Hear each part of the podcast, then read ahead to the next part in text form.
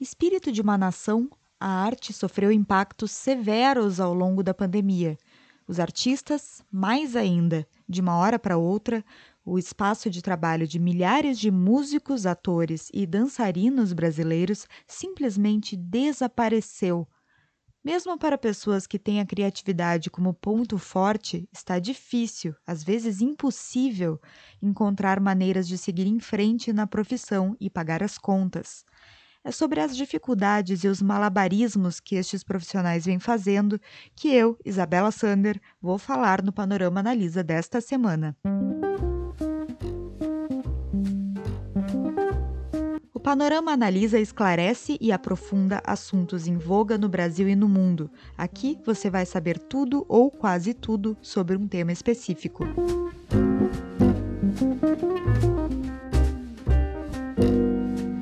A vida não tem sido fácil para os artistas desde março do ano passado, quando de repente, não mais que de repente, todos os shows e peças foram cancelados sem previsão de reagendamento. Só na área musical, o Escritório de Arrecadação e Distribuição de Direitos Autorais, o ECAD, calcula que uma média de 6 mil eventos musicais ou com música mecânica por mês desapareceram no Brasil, como noticiou o UOL. E isso só contando os eventos registrados, porque há muitas outras atividades clandestinas, digamos, que acontecem em todo o país. Com a impossibilidade de aglomeração do público, para onde foram os artistas? Bom, um dos caminhos todo mundo já conhece: as lives. Em 2020, houve uma febre de apresentações artísticas ao vivo pela internet, usando o Instagram, o YouTube, o Zoom e tantas outras plataformas. Peças há anos em cartaz foram adaptadas para a versão digital.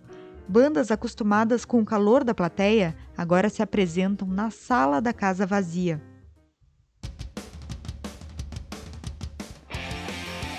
Quase 20 anos de estrada, a banda punk Os Horácios de Porto Alegre até fez uma live em dezembro, mas apostou mesmo nos videoclipes.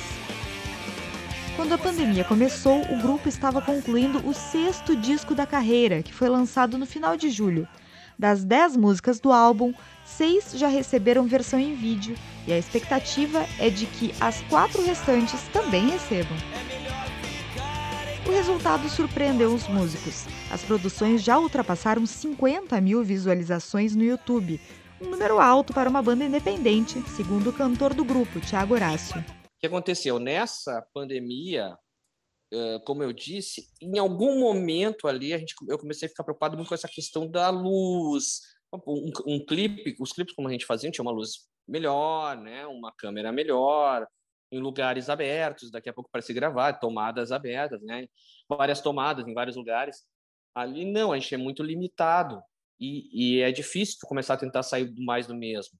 Mas tu pode ajeitar um canto da tua casa de uma forma que vire um cenário, assim, tu pode tentar ir por parte da tua casa, fazendo um outro cenário externo. Nos momentos de mais dificuldade, como agora na pandemia, atitudes de solidariedade talvez aflorem mais do que normalmente. O próximo clipe dos Horácios vai ser protagonizado por pessoas com autismo, que tradicionalmente já ficam mais em casa e que agora têm vivido quase enclausuradas. Porque eu cheguei a uma conclusão que eles uh, já ficam dentro de casa, não tendo pandemia. E com a pandemia, eles, eles simplesmente não podem sair, porque qualquer. Se, se com a gente, né, que, que não tem uma enfermidade, às vezes, como um autista severo, Uh, imagina eles tendo essa alguma coisa acontecendo com eles, eles indo para um hospital. Então isso começou a ficar na minha cabeça e é legal. Eu acho que vai ser vai ser bacana fazer um clipe com eles, mostrando também essa questão da inclusão, né? E eles podendo pelo menos participar com a gente.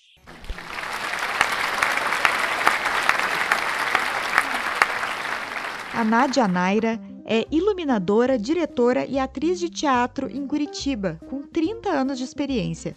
Na pandemia, ela conta que foram tirados dos artistas tanto o lugar de trabalho como o financiamento para trabalhar. Então a gente teve um, um tempo muito grande de adaptação de como pegar os projetos então que eram para ser feitos para as pessoas ali ao vivo, para fazer também ao vivo, só que daí de uma maneira virtual. A gente teve que aprender muita tecnologia, essa tecnologia do computador, da imagem, da, do som, né? A gente teve que aprender a lidar com esse material que não era tão comum para a gente. E isso até não é uma questão, a gente foi super rápido, acho que os artistas, no geral, foram muito rápidos, assim, porque a gente já usava essas coisas nos nossos trabalhos. Enquanto isso, os artistas começaram a correr atrás de financiamento. A Lei Aldir Blanc foi a legislação chave para ajudar emergencialmente os profissionais do setor cultural durante a pandemia da Covid-19. Ela foi criada no ano passado e retomada em 2021, como diz matéria do G1, e tem esse nome para homenagear o compositor Aldir Blanc, morto em maio de 2020, vítima de coronavírus. A lei previa a transferência de 3 bilhões de reais a estados e municípios para financiar projetos de profissionais e espaços culturais. Infelizmente, o ganho financeiro com esses projetos não chega nem perto do que os artistas recebiam antes. É claro que isso não vai de maneira nenhuma é, compensar os ganhos financeiros que a gente tinha antes, né? Porque toda a lei emergencial ela ela teve todos os projetos, os editais tinham um caráter emergencial, então a grana era bem curta, né? muito abaixo do que o mercado e a média do mercado estava acostumado a trabalhar. Então a gente começou a ganhar, sei lá, 10% do que a gente ganhava normalmente. Então isso foi um impacto muito grande, assim, que a gente teve que aprender a lidar com. Passamos fome, eu diria. Passar fome, como Nádia disse, não é modo de falar. O UOL contou, por exemplo, a história da cantora cearense Yara Pamela, que só de aluguel devia, em março deste ano, 7 mil reais. Para sobreviver, tem vendido doces e salgados. No Rio Grande do Sul, o vocalista da banda Diretoria, Otto Gomes, se viu com dificuldades para comprar comida Reportagem de Gaúcha ZH revelou que ele conta com a ajuda de familiares e também recebeu duas cestas básicas angariadas pela campanha Todos pela Graxa, que ajuda especialmente o pessoal da Graxa, como é conhecida a equipe de técnicos da área cultural, mas também tem dado auxílio a artistas de modo geral. Cada pessoa do meio cultural tem alguma história de colegas passando por apertos. Um, um conhecido uh, me mandou uma mensagem, estava perto da minha loja um dia desses e chegou uh, na minha frente e disse: Cara, eu não tenho o que comer hoje. Ele é músico, músico, toca num monte de bares em Porto Alegre, assim, músico, não só em Porto Alegre, mas na Grande Porto Alegre também, interior. Uh, músico aqueles né, de bar mesmo, assim, músico clássico. E ele pega o violãozinho dele, vai tocar e ele ganhava normal, tanto que ele alimentava ele, a, a, a, esposa e a filha. E ele chegou para mim e disse: Hoje eu não sei o que eu vou comprar. Isso é muito triste. Esse relato do Tiago foi sobre um músico, mas a pandemia tem sido especialmente cruel com os profissionais da técnica, que trabalhavam na retaguarda das apresentações, com montagem e desmontagem de palcos, iluminação, som, figurino, cenografia, entre tantos outros aspectos necessários para fazer um show acontecer. A Nádia nos explicou que as equipes técnicas recebem por dia trabalhado Assim, se não tem onde trabalhar, não tem pagamento de diária e falta comida na mesa. A parte bonita dessa história tão triste tem sido a mobilização para apoiar os técnicos. Aqui no Rio Grande do Sul, o roadie e diretor de palco Piquet Coelho é o criador da campanha Todos pela Graxa, que eu citei antes, feita em parceria com o Sarau dos Artistas de Porto Alegre. No Instagram do Sarau, profissionais da música e do teatro pedem contribuições em dinheiro. Em duas semanas foram angariados mais de 7 mil reais que serviram para comprar cestas básicas e ajudar financeiramente 138 famílias de técnicos. Iniciativas semelhantes, também voltadas para quem cuida dos bastidores, existem em cidades como Belo Horizonte e Curitiba, Além das doações, esses trabalhadores têm se mobilizado para pensar em projetos nos quais os técnicos também possam participar. A gente começou também a pensar nos editais que fossem possíveis de receber essas pessoas, que fossem editais mais voltados para um reconhecimento da trajetória, ou que tivessem um caráter de prêmio e não de apresentação de produto. Porque quem que pode apresentar um produto? É quem quem cria os produtos. Então, são os artistas que normalmente vão conseguir criar um texto, um filme, um vídeo, uma música.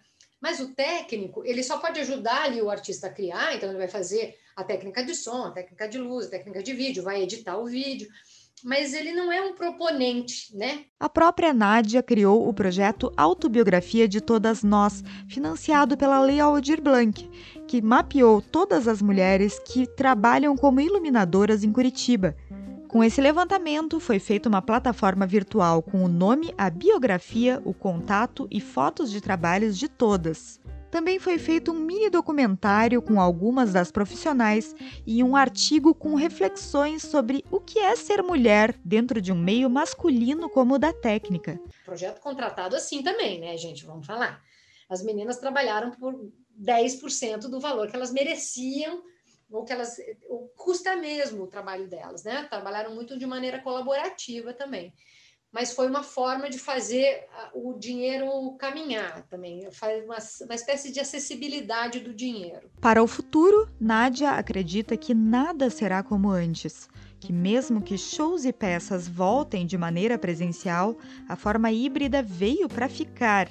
E o público chegará mais exigente tecnicamente do que nunca. Porque o público vai chegar no teatro e ele vai querer ver ao vivo recursos técnicos e transformações e propostas é, cênicas que ele estava vendo durante a pandemia.